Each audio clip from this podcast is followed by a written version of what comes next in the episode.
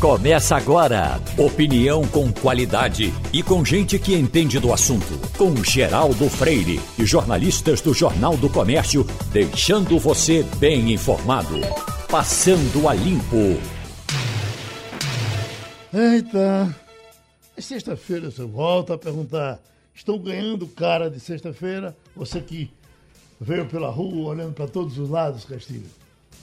Bom dia, Geraldo. Bom dia, Wagner. Bom dia, ouvintes. Eu acho que estão. A começar pelo fluxo de trânsito, que as pessoas está muito mais intenso. E a sensação que eu tenho é que é, a gente está voltando a, para usar o verbo da moda, a sextar mesmo. E é, essa, essa volta das atividades está fazendo com que as pessoas estejam mais propensas a sextar. A única dificuldade é que é uma sexta-feira, 24, uhum. só vai ter dinheiro no dia primeiro, né? No dia 30, no dia 2 ou no dia 5. E aí esse final de semana certamente vai ser um, um final de semana fiado no cartão de crédito, porque o caba está esperando receber dinheiro. Mas há uma animação mais das pessoas, até porque a sensação de que de que as coisas estão se normalizando. Uhum. E aí eu temo muito porque fica, fica prejudicado, né? Normalizar não significa que voltou tudo a ser igual. Normalizar significa que a gente tem que continuar fazendo as coisas que a gente vinha fazendo em medida de proteção da pandemia e voltar a tentar fazer as coisas de uma forma mais segura, o mais depressa possível. Porque eu continuo com medo da Covid-19. Foi, não foi, caiu e caiu perto da gente às vezes, né? É. O nosso amigo querido Misael Vanderlei. Já se recuperando? É, caiu, está se recuperando em casa, mas já estava com aquela sensação de que não ia ter a doença. É, como pronto. você não é, teve, é, como eu não tive, como o Wagner não teve, é. e como muita gente aqui teve. Né? É.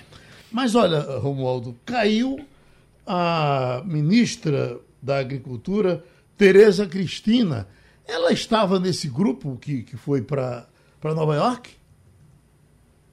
Geraldo, Tereza Cristina, ela estava. Não, ela não foi para Nova York. Ela estava participando de negociações com a comunidade asiática. Até porque, não é, Geraldo? Uhum. Tem um, um problema é, que o Brasil precisa acertar, principalmente com a Índia. Desculpe, desculpe, principalmente com a China, que é com relação a alguns animais que foram constatados com problemas aí de aftose, é, que chegaram a dizer que quando eu disse caiu, não vamos pensar que a é, ministra é, caiu do, do carro. carro. Ela, ela, caiu com a doença. Ela já. Não sei agora foi... como aqui vai se Vamos dar agora, essa situação, Geraldo. Ela foi infectada, no caso. Ela publicou a nota é. oficial dizendo que está, está bem e tal, mas. Está se cuidando. Está fazendo quarentena, né? Exatamente.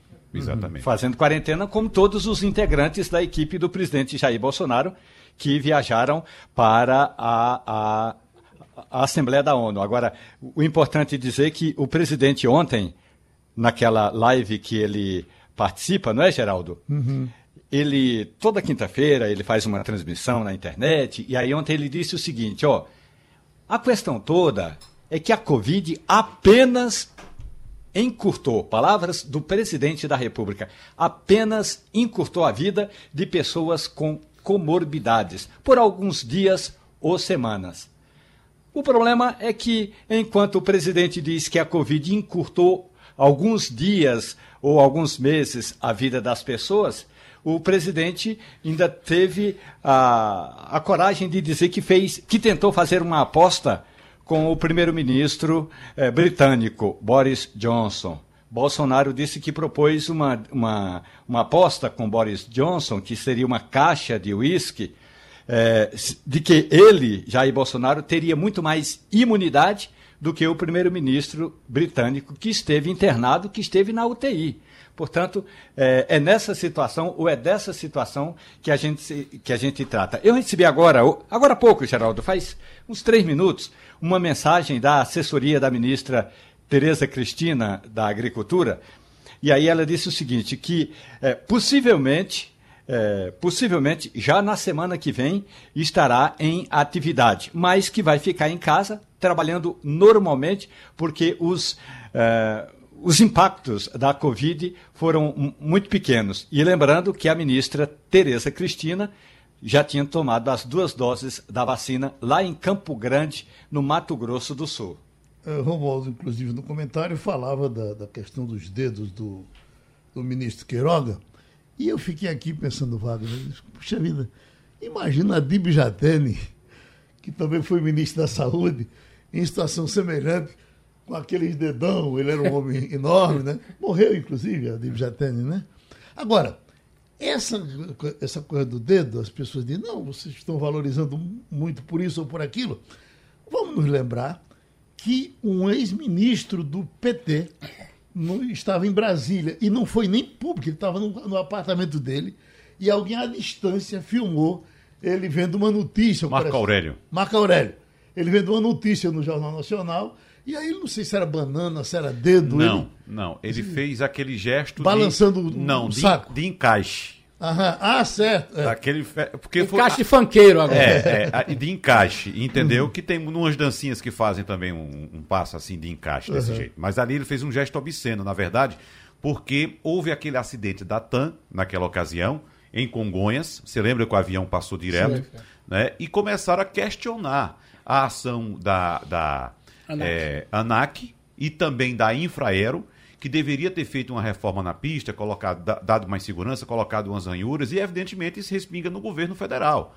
Então, eu estava chamando a responsabilidade do governo federal.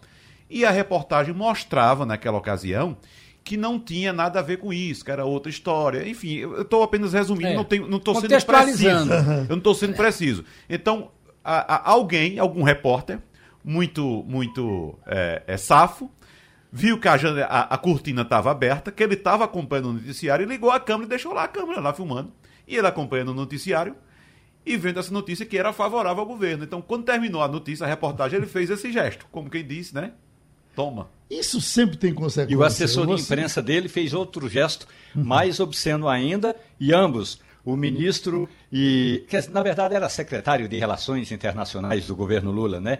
O secretário e o assessor de imprensa eh, estavam dentro do Palácio do Planalto. Eles não estavam em casa, estavam no Palácio do Planalto. É. Agora veja só, eles foram flagrados, eles estavam num ambiente que teoricamente estava fechado, eles foram flagrados. O caso do ministro Queiroga foi muito mais sério, porque o ministro Queiroga fez um gesto obsceno para um grupo que estava fazendo um protesto. Então ele se dirigiu ao grupo para fazer aquele, aquele gesto. Inclusive pegou muito mal. O Frankfurt Allgemeine, um jornal alemão, Inclusive, essa semana, logo após a, aquele gesto, trouxe uma manchete apontando: o Brasil dá o dedo para o mundo.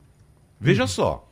Veja é, só, repercussão. O, o Frankfurter Allgemeine. Sempre que as pessoas de poder e de nome fazem isso, isso é visto, tem consequência. Vamos nos lembrar do Dr. Roberto Magalhães, candidato a prefeito que em, deu uma banana. em Boa Viagem, quando o pessoal de Cali fazia aquilo já para provocar, é. a intenção era essa, e ele foi na provocação, e o que se disse na própria passeata, perdemos a eleição Uhum. com a banana do e, e, Então veja só, veja que tem consequências tem um gesto desse. Tem consequ... É. E, e, nesse caso de, de, daquela, desse episódio da eleição de, do ano 2000, foi a mesma forma. Foi um agente público que se dirigiu a um, um, um grupo de pessoas que, é. Tavam, que eram contrárias àquele, àquele agente público. Lá em Nova York foi a mesma coisa. É. Ele se dirigiu quando com esse gesto. Se, é, quando você perde o controle emocional nesse tipo de resposta, dá no que aconteceu não só com isso, dá no que aconteceu ontem na CPI, né? E dá em coisas muito mais engraçadas. Geraldo Filho lembra disso, de que, que certamente quando tinham as passeatas é, aqui na cidade do Recife, que vinha um grupo de oposição uhum. e uma preocupação do, dos, do, do cara do som era Atenção, companheiros, vamos evitar dar dedada. Que era esse mesmo, mesmo gesto que o, ministro fez, que era o seguinte, que passava uma passeata pela outra, não tinha briga, felizmente naquela época as pessoas não se agrediam, mas tinha esse gesto. E o locutor prudentemente disse: atenção, pessoal, vamos evitar dar dedada. O secretário de Saúde do Estado de Pernambuco, André Longo, por razões óbvias, vamos ter algumas atitudes levando o Estado cada vez mais para o quase normal. E eu fico pensando aqui, doutor André, quando vem uma decisão dessa, por exemplo, de retorno do torcedor ao estádio, O que é que se passa aí pela sua cabeça? O senhor diz, puxa vida, será que isso vai dar certo? Como é que o senhor fica? Como é que o senhor dorme? Como é que está o seu espírito hoje? Bom dia, Geraldo. Bom dia aos ouvintes da Rádio Jornal. Bom, Geraldo, nós temos colhido números positivos, né? Fruto né, da organização que fizemos no Estado, fruto do processo de crescimento é, dos números da vacina, das pessoas vacinadas com a primeira, com a segunda dose, agora os mais vulneráveis com a terceira dose. É natural que as pessoas tenham aspiração de voltar a conviver. Né? E a gente quer que esse processo, Geraldo, seja feito da forma mais organizada possível. É, o entretenimento organizado, diferente das festas clandestinas, desorganizadas, né, sem nenhum controle. Então, o Estado, é, através da Secretaria de Desenvolvimento Econômico, através da Secretaria de Turismo, a determinação do governador Paulo Câmara, que a gente faça esse processo de forma organizada. E aí, gerando inclusive um valor, que é a indução é, do processo de vacinação, especialmente com as duas doses. Então, nós estamos acompanhando esse processo é, de evolução é, da vacinação e vemos como natural que a gente vá ganhando em convivência né, a partir do momento em que a gente tem maior segurança com os números da pandemia. Mas sempre reforçando, Geraldo, que a pandemia não acabou. Hoje a gente destacou um número, baixamos de 400 pessoas internadas em UTI na rede pública depois de muito tempo. Mas isso é fruto do cuidado e da vacinação avançando. E é preciso manter essas duas linhas, mesmo quando você flexibiliza atividades dentro de alguns protocolos. Romualdo, você é à distância aí, por gentileza. Secretário, bom dia para o senhor.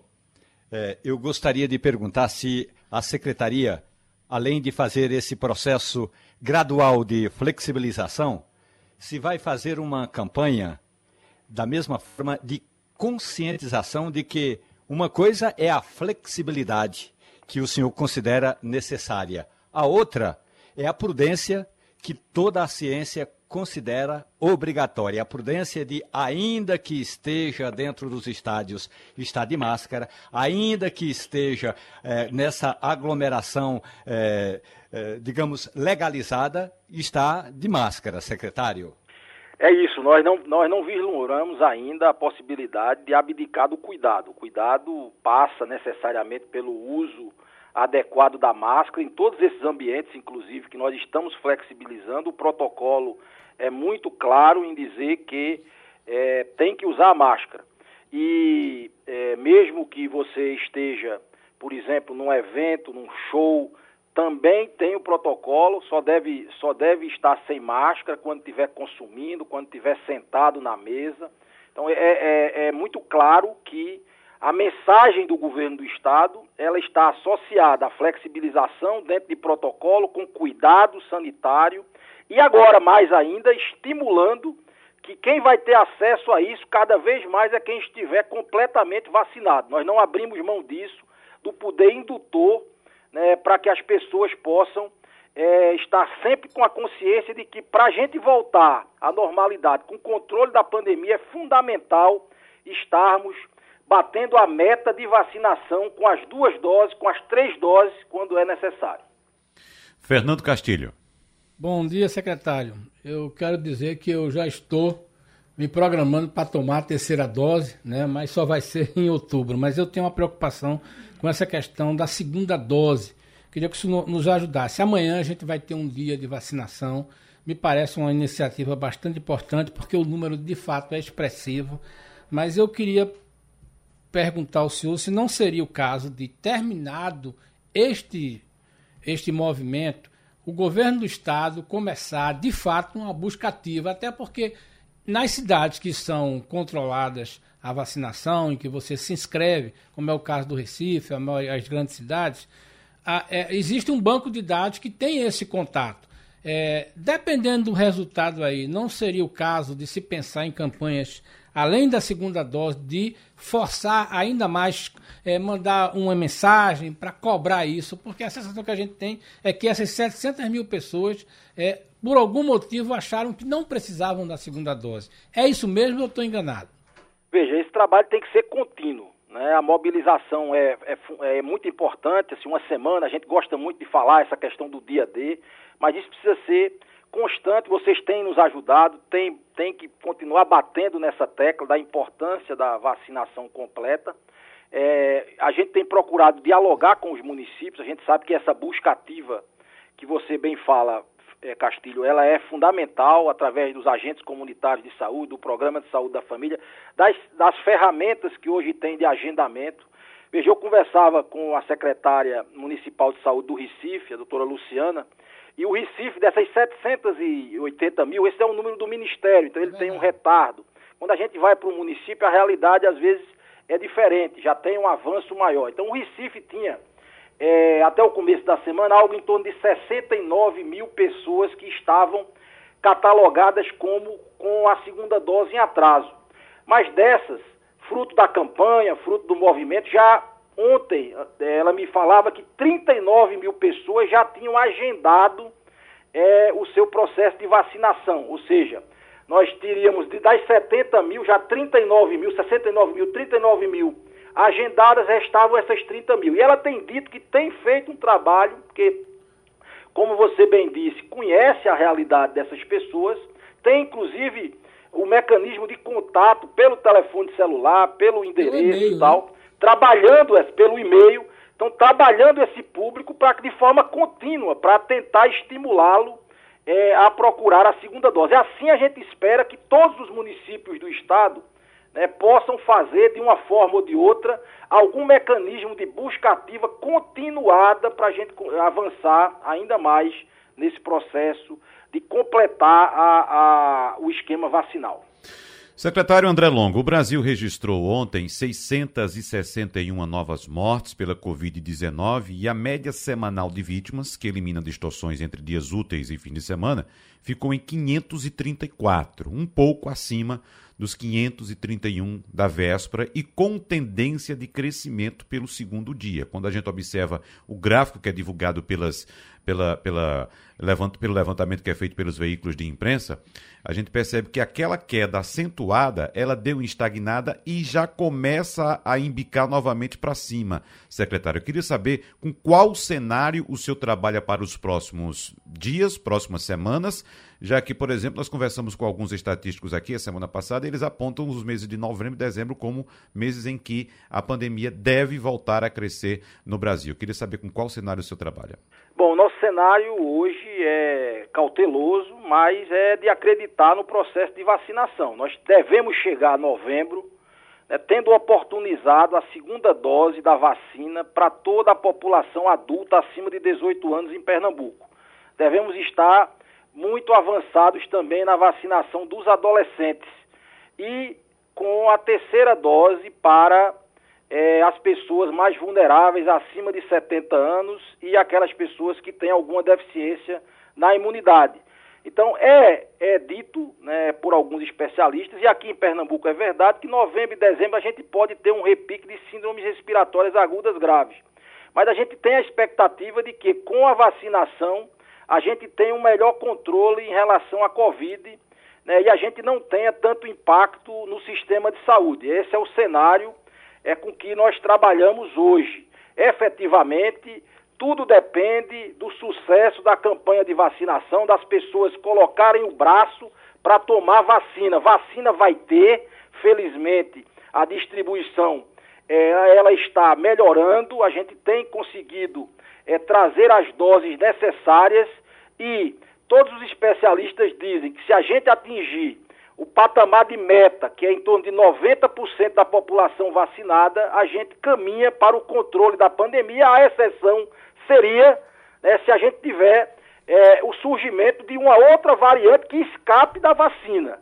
Né? Mas é, neste momento o cenário ele é positivo, por isso permite que a gente faça é, esses avanços em termos de plano de convivência.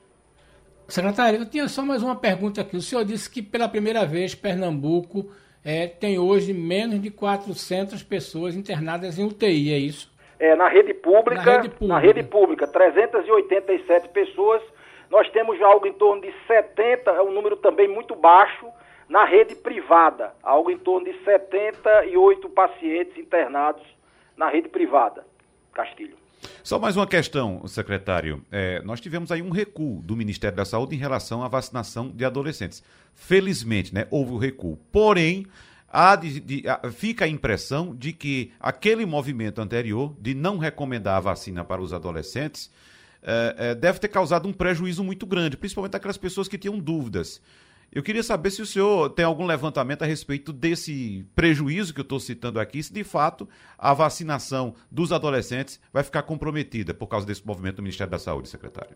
É, aquela atitude lá foi intempestiva, foi é, lamentável, né? Lá, é, fere o PNI, né? porque a gente já tinha, é, importante essa sua pergunta, Wagner, a gente já tinha uma dificuldade é, em relação aos adolescentes. Eles já estavam buscando menos do que é, a população adulta a vacinação. Tem algumas questões que dificultam mesmo.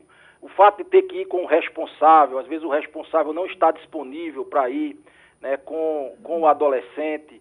Né, há um próprio temor mesmo do próprio adolescente em relação à vacinação. Então, esse tipo de quebra de comunicação positiva, né, ele sempre tem um impacto muito negativo e você recupera com mais dificuldade a credibilidade nesse público. Nós precisamos trabalhar esse público para mostrar que é seguro. É muito importante os trabalhadores da saúde, todos, vocês da comunicação que têm ajudado sempre, porque realmente é, foi uma quebra de comunicação e isso gera é, um temor né, que a gente precisa debelar para poder atingir meta também nesse público de adolescentes. Mais para frente, muito provavelmente a gente vai fazer campanhas específicas para esse público, inclusive dentro dos ambientes escolares para que a gente tenha um maior sucesso e uma maior adesão é, na vacinação de adolescentes. Mas é preciso de se deixar muito claro para toda a população na, da grande audiência da Rádio Jornal que é seguro e é eficaz vacinar esses adolescentes com Pfizer, pais, mães responsáveis, levem seus adolescentes para fazer o processo de vacinação.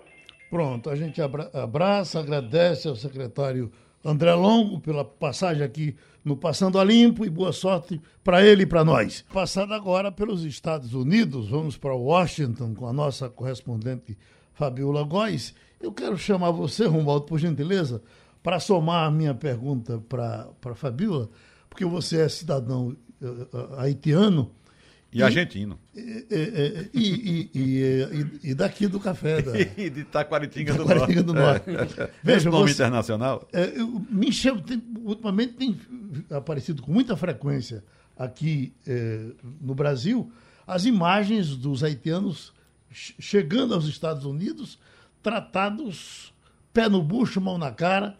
E, Romualdo, como é que esse pessoal do Haiti, que facilidade tem para chegar nos Estados Unidos? A mesma facilidade que os brasileiros têm. Uhum. Eles pegam embarcações, fazem uma travessia, depois tentam chegar nos países vizinhos, principalmente levados por coiotes, e aí tentam entrar, sobretudo ali pela fronteira com o México. Realmente, a dificuldade é muito grande. Eu conheci haitianos que trabalharam 10 anos, 10 anos juntando dinheiro para tentar fazer essa travessia que nem sempre tem bons resultados. Agora, Fabiola, a questão toda é que no Haiti tem uma expressão que é assim, bombagai. Bombagai é uma pessoa boa, um sangue bom, boa gente, boa pessoa, como dizemos aqui no Brasil. No princípio, quando o presidente eh, dos Estados Unidos, eh, Joe Biden, falava, falava das relações internacionais, os haitianos elegeram Biden eh, como um bombagai, só que agora o bombagai não é mais um bombagai. Tem até uma expressão que os haitianos usam para esse tipo de ação. É alguém que simplesmente jogou fora toda a expectativa de que haitianos, aqueles que já estão nos Estados Unidos, ainda que entraram ilegalmente, vão ser deportados. Fabiola. Bom dia, Geraldo, Romualdo, bom dia a todos. É exatamente isso. O Biden está sendo considerado até pior do que o Trump nesse aspecto, porque não se esperava disso de um presidente democrata. Ele está sendo muito pressionado por todos os lados aqui da sociedade, inclusive dentro do próprio partido mesmo. Os congressistas estão muito indignados com ele. Ontem teve a primeira baixa do governo, um enviado especial dele para o Haiti, ele resolveu pedir demissão. É o Daniel Fult, ele renunciou ao cargo, um diplomata né, bem experiente, disse que não ia participar desse governo que estava tratando os haitianos dessa forma. Ele estava no cargo desde julho. Então, veja bem, o Biden já determinou que a Kamala Harris fosse responsável por essas decisões de fronteira, estudos em relação à imigração, mas até o momento a gente não tem visto resultado. Os imigrantes haitianos vieram para cá com uma expectativa de que os americanos pudessem acolhê-los, né? Muitos que chegaram aqui depois de terremotos, né? Antes de julho desse ano, eles têm uma prerrogativa que se chama tipo uma permissão temporária para se manter aqui. Então, muitos que vieram agora vieram com essa expectativa também, mas são 14 mil que estão né, nessa expectativa, estão nas fronteiras, 1.400 foram deportados. Eles, muitos deles nem estavam no Haiti, estavam em vários países da América do Sul espalhados, América Latina inteira. Então, é, eles, têm, eles têm recebido um tratamento desumano na fronteira. Repercutiu muito as imagens que a gente viu né, de um homem, de um guarda da fronteira, chicoteando haitianos que estavam à procura de comida. Então, é uma situação desalentadora. A Kamala Harris disse que nenhum ser humano pode ser tratado dessa forma, vários políticos também falaram isso, agora falta o Biden. O Biden não se pronunciou até agora sobre essas últimas imagens, essas últimas cenas, e não há nenhuma mudança em relação à política imigratória dele. O que o Biden fez foram duas coisas depois que o Trump saiu. Uma é mandar parar a construção daquele muro né, que separava os Estados Unidos e o México para evitar que os imigrantes conseguissem chegar até aqui os Estados Unidos. E a outra medida, diferente do Trump, foi não deportar menores desacompanhados, que era o mínimo que ele podia fazer, né? Porque várias crianças chegam aqui nos Estados Unidos, né, nessa, nesse esquema de coiotes, e quando e, sem, e mesmo desacompanhados eles eram mandados de volta na época do Trump. Agora não, eles ficam aqui em abrigos esperando que se reencontrem com as famílias. As famílias solicitaram asilo aqui nos Estados Unidos. Então, é uma situação muito delicada, é uma das prioridades americanas, é essa situação imigratória, é uma política do Biden, mas é um problema sem fim, um problema sem solução. O que eu tenho visto especialistas falando é que é preciso que o mundo pare para ver essa situação, porque não é só aqui nos Estados Unidos, em outros lugares também. Numa situação como essa, quem é que deve acolher essas pessoas, né? O chanceler brasileiro Carlos França, que teve aqui essa semana participando da Assembleia Geral da ONU, chegou a conversar com Anthony Blinken, que é o secretário de Estado norte-americano, para ver como é que faz com esses imigrantes brasileiros também que chegam aqui e também haitianos que estavam no Brasil para serem mandados de volta para o Brasil. Então, é, eles estão trabalhando, mas é uma é realmente eu não sei assim qual é a solução para uma situação como essa. E o que eu tenho visto os, os os analistas falando é que realmente os países precisavam definir isso conjuntamente, seria uma política mesmo, uma política social para lidar com essa situação. Deixa eu me somar aqui com o Fernando Castilho, para ele entrar também na nossa conversa, porque tem uma frase de Eisenhower que ele dizia: Eu, eu costumo não pedir o que, em idênticas circunstâncias, eu não concederia. Eu fico pensando, Castilho, o que é você governar o país mais desejado do mundo, onde todo mundo quer entrar, onde todo mundo acha que vai ter oportunidade. É, é uma parada também, né? Geraldo, para nós brasileiros que queremos ir para os Estados Unidos a turismo, para fazer turismo, nós vamos levar os nossos dólares e que gastamos muito bem lá. É sempre bom dizer, o turista brasileiro é um turista que gasta muito nos Estados Unidos porque quer se aproveitar. Então, é, um, é, um, é, é uma coisa que eu acho que nós brasileiros não entendemos essa angústia como é para os latino-americanos. Eu queria fazer uma pergunta à Fabíola sobre o seguinte: qual é a leitura que os analistas fazem aí? Porque, veja bem, nós temos 14 mil haitianos ou de outros países na fronteira. A leitura é de que nós não podemos simplesmente acolher esses 14 mil, porque se a gente acolher, a gente vai trazer 140 mil e vai criar uma onda muito maior, ou é porque simplesmente o governo diz: olha, nós não podemos mais aceitar. Você que está lendo o noticiário aí, certamente tem muita gente que está trabalhando nisso. Qual é a leitura? A gente não pode abrir para esses que estão aqui, que já chegaram até aqui, porque se a gente fizer isso, vai ter uma onda muito maior, um tsunami, ou é uma política de Estado que diz assim: nós não vamos receber mais para exatamente dar essa opinião em sentido contrário, Fabiola. É a primeira pergunta que você fez, porque aqui eles acolhem sim imigrantes, mas nos últimos anos, último, no último ano, na verdade, a corrida migratória tem sido absurda. Pra você ter ideia, foram 200 mil pessoas tentando chegar só em julho aqui nos Estados Unidos. Esse mês de agosto passado foram mais de 140 mil. Então, imagina se eles deixarem todo mundo entrar aqui também, porque tem uma parcela da população americana que não querem esses imigrantes. Vamos lembrar que o Trump teve 70 milhões de votos aqui nos Estados Unidos. Então, é muita gente, é um eleitorado muito grande. O Biden precisa ter uma diplomacia absurda para lidar com esse tema. E os americanos, eles, eles precisam, de uma certa forma, desses imigrantes também. Eu tenho vivido aqui, vai fazer um ano aqui em dezembro, e eu vejo como falta gente para trabalhar na área de serviço porque não são os americanos que estão dirigindo Uber, que estão pregando prego na casa das pessoas. Não, eles não estão fazendo isso. Quem está fazendo isso são os imigrantes de Honduras, da Guatemala, de El Salvador, mexicanos, brasileiros. Então, eles precisam, porque os serviços aqui são muito caros. A gente não tem essa possibilidade que a gente tem no Brasil de uma pessoa para montar um armário que a gente comprou, um marceneiro para vir fazer, montar alguma coisa aqui na casa. A gente tem que fazer absolutamente tudo porque realmente é muito caro. E eles precisam desses imigrantes. Só que eles eles precisam, de fato, levar esse assunto muito a sério e definir uma política, porque a política de agora, do Biden, de fato, não, a política migratória dele não está servindo para nada, porque as pessoas estão chegando, estão sendo deportadas, né? tem aquela, tem uma, uma legislação aqui, se não me engano, é a emenda 42, que fala que, por causa do Covid, eles podem fazer isso, podem mandar de volta essas pessoas, né? Mas isso não foi levantado ainda, eles não estão discutindo, a, a, inclusive, o cancelamento dessa legislação.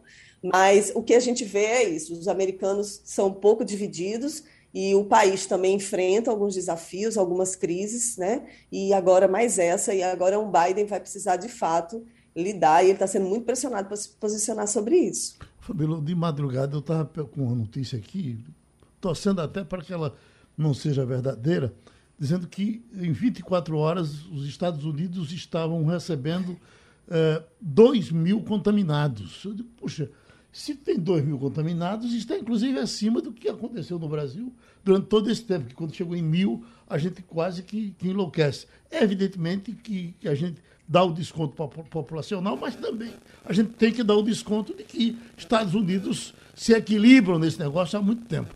É, é isso mesmo? O negócio tá, voltou nessa aceleração?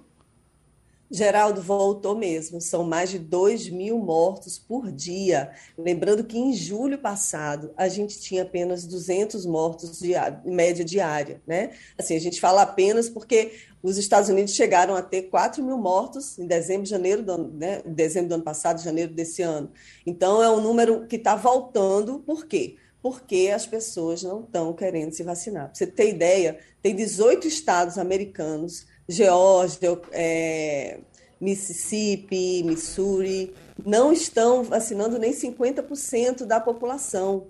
E aqui, por exemplo, em Austin, em outros países, Califórnia, já tem uma população, em outros estados, né, como Califórnia, tem, tem uma população que é mais consciente e, a, e o índice de vacinação chega a 70%, 80%, mas ainda é grande o número de, de pessoas que recusam a tomar vacina. O, já foi aprovada a terceira dose da vacina, né, para da Pfizer para pessoas que têm 60, mais de 65 anos e alguma comorbidade, mas ainda não começou a ser aplicada. Os, eles estão ainda avaliando como é que vai ser com as pessoas que tomaram a Johnson Johnson e a Moderna a, em relação à terceira dose. Eles estão acelerando o que eles podem para que a população fique realmente imunizada. Agora, o que tem atrapalhando realmente são os negacionistas. O, o Biden pede para que os proprietários de empresas particulares exijam comprovantes de vacinação dos seus funcionários, se não demitam. E tem algumas empresas que realmente estão cumprindo isso. Mas a proliferação do vírus ainda é muita. Eu tenho percebido algumas pessoas que não estão mais usando máscara, até mesmo aqui em Washington, em alguns locais fechados, né, se recusam. E a gente está percebendo que está afrouxando a coisa, né? Então, disseminando. E teve a Assembleia Geral da ONU, muita gente lá né, em Nova York, Manhattan, e a gente sabe que a comitiva brasileira, por exemplo, já tem infectados, dois, né, pelo menos, que é o ministro Queiroga, que está cumprindo quarentena em Nova York, e agora de manhã a gente já sabe que o Eduardo Bolsonaro, filho do presidente, que estava na comitiva, também foi contaminado pelo Covid. A ministra Tereza Cristina, que não estava, também está contaminada pelo Covid. Então, assim, é, uma, é um vírus que, que a gente ainda precisa continuar com todas as atenções e principalmente vacinar todo mundo, né? Porque, Wagner, quando eu disse, quando eu disse contaminado, escuta-se mortos, que é muito, muito pior, muito mais Claro, grave, claro, sem dúvida. Sério, né? e, e, eu digo mais uma coisa, viu, Fabiola? Se o ex-presidente Donald Trump tiver um pouquinho de inteligência, ele deve se associar ao presidente Joe Biden e também levantar a bandeira da vacinação, porque afinal de contas, se essa pandemia agora dos Estados Unidos é a pandemia dos negacionistas, Donald Trump está perdendo eleitores porque são os eleitores deles que não estão se vacinando e estão morrendo. Então, se ele tiver um pouquinho de inteligência, ele também vai pedir, porque daqui a pouco não vai sobrar voto para ele. Não vai ter voto para ele. Né? Inclusive, isso já com esse movimento já aconteceu aqui no Brasil também. Mas vamos mudar um pouco de assunto, Fabíola. Você estava falando agora há pouco da questão da imigração, e eu lembro, inclusive, da do iníciozinho do governo Trump, quando uma reportagem estava repercutindo junto aos imigrantes nos Estados Unidos, como eles estavam recebendo o governo Trump, que fez tantas ameaças durante a campanha aos imigrantes, né? E um mexicano estava lá trabalhando de pedreiro numa calçada e o repórter chegou e perguntou: Você está preocupado aí? Como é que tá, você está recebendo essa informação do presidente Trump que vai agora fazer a, a, a, algum movimento contra os imigrantes? Aí o pedreiro mexicano olhou para a câmera e riu e disse: Quem é que vai fazer essa calçada aqui? Né? Então, só, é exatamente o que você estava dizendo, que, é, que são os imigrantes que fazem esses serviços básicos para o povo americano. Mas tem um assunto interessante também, Fabiola, que você traz no campo ambiental, que é essa medida anunciada ontem pelo governo americano, buscando reduzir 85% do consumo de hidrofluorcarbonetos nos Estados Unidos para os próximos 15 anos. Para o nosso ouvinte ter ideia, os hidrofluorcarbonetos são gases de efeito estufa, fluorados artificiais que rapidamente se acumulam na atmosfera e começaram a ser usados como substitutos dos CFCs, que são gases utilizados nos aparelhos de ar-condicionado, nos refrigeradores e outros aparelhos que precisam de refrigeração, até mesmo em sprays e aerossóis também e solventes. Então, a diferença do hidrofluorcarboneto é que ele tem o flúor artificial contra o o, é, o CFC, que é o clorofluorcarboneto, que tem um flúor natural que agride a camada de ozônio. A gente já discutiu, inclusive, aqui em nossos debates a respeito de, de mudanças climáticas, essa questão da quantidade de ar-condicionado que temos no Brasil e do prejuízo que esses aparelhos causam à camada de ozônio. E o que é que vai substituir esses aparelhos ou esses gases aí nos Estados Unidos, hein, Fabiola? Olha, eles vão. Eu não sei dizer exatamente o que, que vai substituir isso daí, mas a determinação é bastante clara de que essa redução vai acontecer já agora, já nos próximos, eh, se não me engano, em novembro, já não vai liberar nenhum equipamento que tenha que contenha esses gases, né? E isso vai provocar uma redução mesmo da camada do efeito de estufa de 0,5% de, de, da temperatura, na verdade, da temperatura do planeta. Então, é uma foi uma medida da Agência de Proteção Ambiental e vale mesmo em 2022, mas aí já eles já estão dificultando a liberação desses produtos que estão a partir de novembro. Então, eles vão, eles querem né, bater a meta de redução de emissão de gás carbônico na atmosfera. Os Estados Unidos eles vêm anunciando uma série de medidas porque eles querem assumir de novo o, o protagonismo dessas decisões em relação às mudanças climáticas e chamar outros países a participarem. É o que você tem ideia, é o único tema em que os Estados Unidos e a China concordam. Como o Trump ele não dava muita importância para esse tema, a Europa, principalmente o presidente da França, o Macron, ele, ele acabou, ele e a Angela Merkel começaram a ser o protagonista disso aí no mundo, né? levar essas discussões. Então, agora, essa medida do Biden é uma medida que foi que estava sendo esperada, né? porque ele já tinha anunciado que ia reduzir até 2050 as reduções, eles têm medidas bem arrojadas e essa é uma das medidas que ele havia prometido. Então, geladeira, ar-condicionado, aqui, aqui se usa muito isso, né? Porque tem os aquecedores, aqui é muito frio, algumas regiões são muito frias, então os aquecedores funcionam muito. Então, vai ser uma medida que realmente foi uma medida que muito bem aceita aqui pra, para os americanos. Pronto, então vamos deixar a capital americana eh, com Fabiola, vamos seguindo em frente aqui com o Passando a Limpo, que é que eu errei? Nada. um, um, um, abraço grande, porque Romualdo vai nos traçar agora como é que está a linha, como é que o presidente diz, a linha divisória, não, as quatro linhas da Constituição. Uhum. Como, é que tá, como, como é que estão as linhas da CPI para hoje, Romualdo? A linha da CPI para hoje está debruçada eh, em analisar vários protocolos de atendimento de pacientes que foram eh, infectados pela Covid-19 e foram atendidos em hospitais eh, monitorados pela Prevent Senior.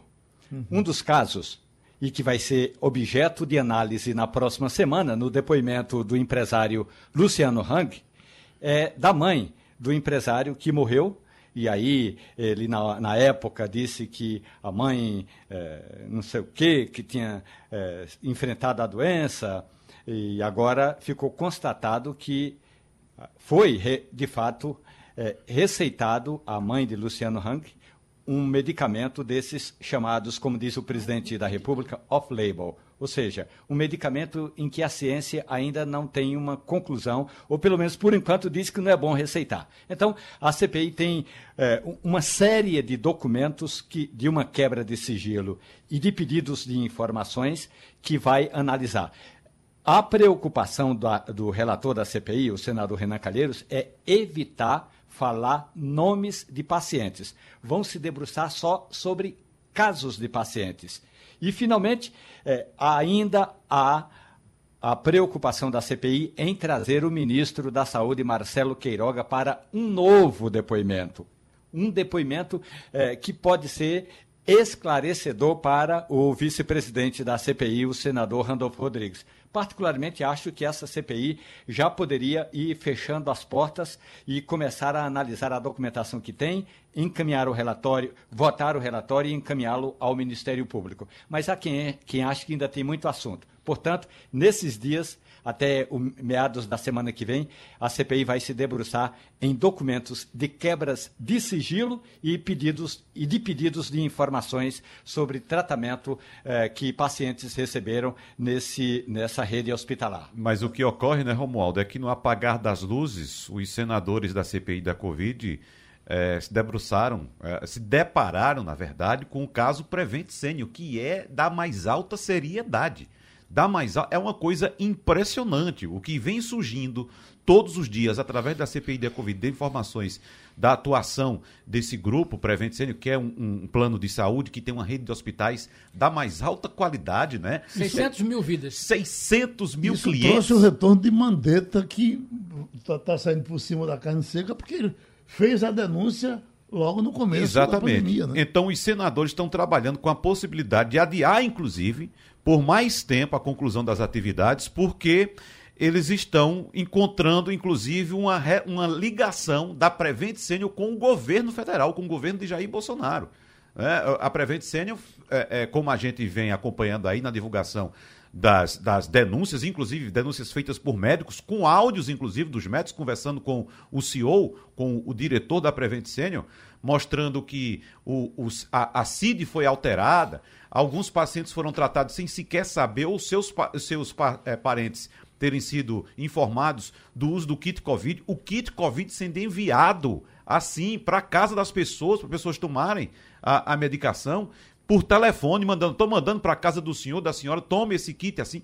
É uma coisa absurda. Levando-se em conta de que isso seja verdade, é, é, é também uma coisa espantosa que para se sustentar um discurso, o camarada negue o remédio é. que a mãe tomou. Exato. É, não, esse de Luciano. e morreu. Esse de Luciano Hang é o mais impressionante. É, é uma coisa absurda, porque ele, a, a, mãe dele foi tratada nesse hospital. Esse, esse plano de saúde ele, ele é direcionado para idosos, não é isso, Castilho? É, na Preferencialmente verdade, o idosos. do Prevent Senior é um perfil que é, é ele aceita é, clientes com mais de 60 anos, uhum. caríssimos. É um plano preferencialmente de pessoas idosas que tem uma rede de hospital especializada em geriatria. Exatamente. Daí o sucesso dele. É. No caso que você está dizendo aí, como o Geraldo diz, o sujeito aceitar esse discurso é que, na verdade, havia um entendimento da cúpula da Prevent Senior, né, de um alinhamento com o presidente. Isso era muito claro. Os diretores eram, eram, eram apoiadores do presidente. O que extrapolou foi o seguinte: foi que parte da ação dessa empresa passou a ser tratada por isso aí.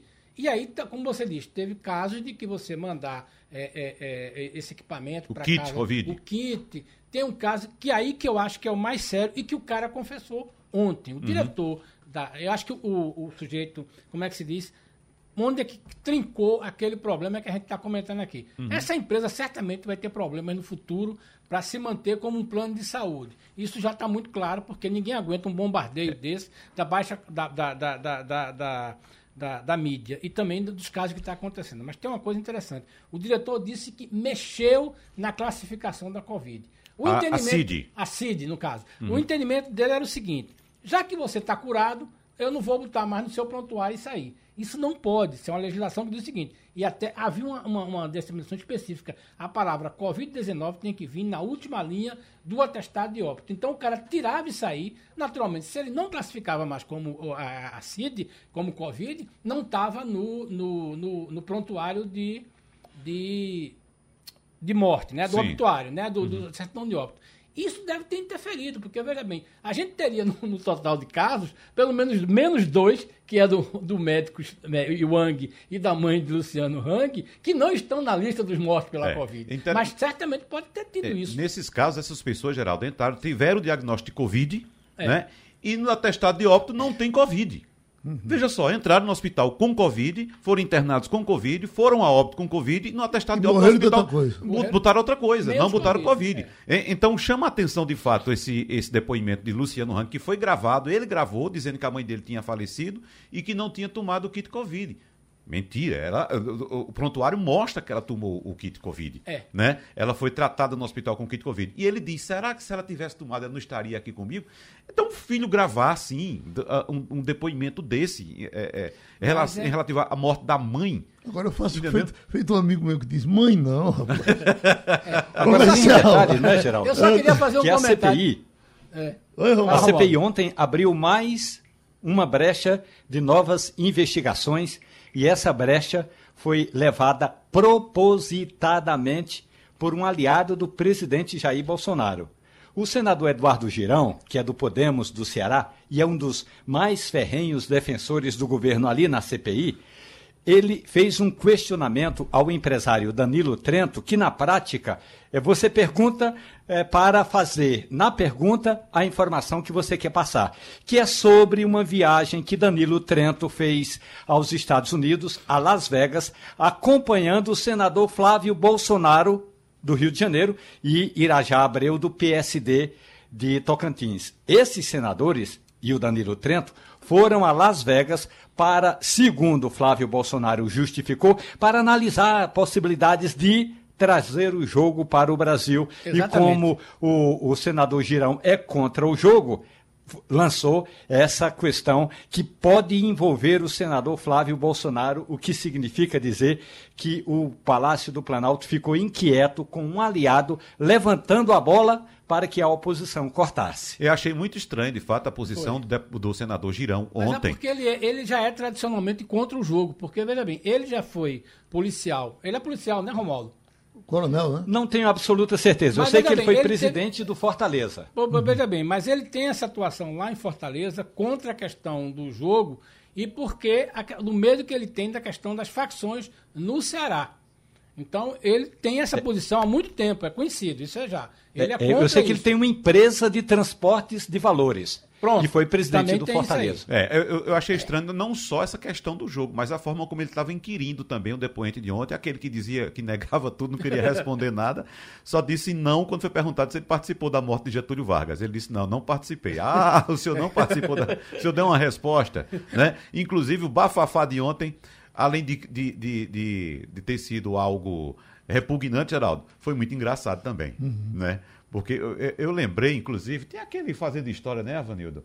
Dos, dos, deputados brigando aí, Vossa Excelência isso, Vossa Excelência aquilo. Uhum. Porque é o seguinte, eles se agrediram ontem. Eduardo quer... Braga, aquele, né? É, com Eduardo Braga. Eduardo Braga com o governador de Goiás. exatamente. Então, é, é, antes de Evanildo saltar, deixa eu dizer que eles erraram ontem, que eles quebraram o decoro, né? Quer dizer, você, você é ladrão, você é picareta, você é isso, quebraram o decoro. A forma correta de falar era assim, escuta.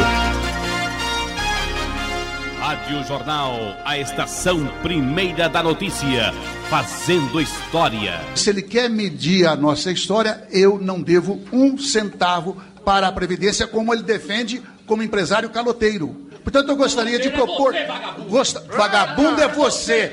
Vagabundo é você! Vagabundo é você! Safado é você! Solicito. Não baixa o nível, não! Solicito. Não baixa o nível, não! não Solicito que seja imediatamente. Solicito que com... seja imediatamente recomposta a ordem. Não é? Rádio Jornal. Esse aí foi como o de ontem. Esse foi do mesmo tempo. É, mas tem outra aí, sei, que não está é, encontrando. É, mas Braga ladrão é Vossa Excelência. Vossa Excelência. Então é, era para ter chamado Vossa Excelência primeiro. Era, era Ronaldo Caiado com, com... com Eduardo Braga. Eduardo Braga. Eduardo Braga. E, e, e era Vossa Excelência para lá, Vossa é. Excelência para cá. E o palco Mendes. E o palco exatamente. Agora, a, a, o Senado viveu uma época de, de ACM, uh, de Jade Barbalho, é. de, de Gereissati. A Jada com a ACM também. Se lembra que é, é, todas as tardes a gente ligava para ver aquele tirinete que era um negócio interessante. Uhum, exatamente. Uhum. Bom, vamos em frente. Terminou o Passando a Limpo. Você ouviu opinião com qualidade e com gente que entende do assunto. Passando a Limpo.